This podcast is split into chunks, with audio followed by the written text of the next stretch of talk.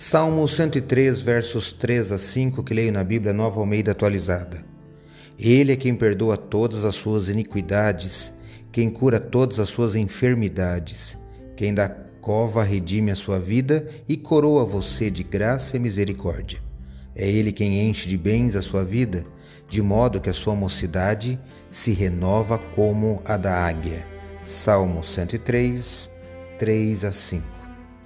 Sou o professor Décio Henrique Franco e trago neste episódio comentários do Salmo 103 do livro dos Salmos que está na Bíblia Sagrada.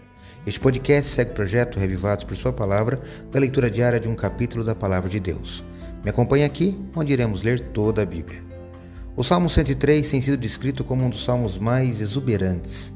Ele é a expressão espontânea de um coração repleto de louvor a Deus por sua graça e compaixão.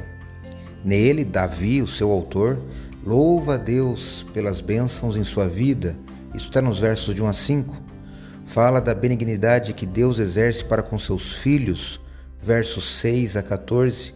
Revela a dependência do ser humano para com um Deus misericordioso, versos 15 a 18. E, finalmente, convida toda a criação a adorar a Deus, versos 19 até o 22. Eu, na minha leitura, destaquei os versos 3 a 5 no início, eu considero um trecho lindo, que lembra que é Deus quem perdoa todas as nossas iniquidades e é Ele quem cura todas as nossas enfermidades. Eu creio nisso. Creia você também? Se inspire nessas promessas. Acredito, como disse o salmista, que a palavra de Deus é uma lâmpada que ilumina nossos passos e luz que clareia nosso caminho. Portanto, leia hoje em sua Bíblia o Salmo 103 e que seu dia, passos e caminhos sejam iluminados por Deus. Um abraço e até amanhã.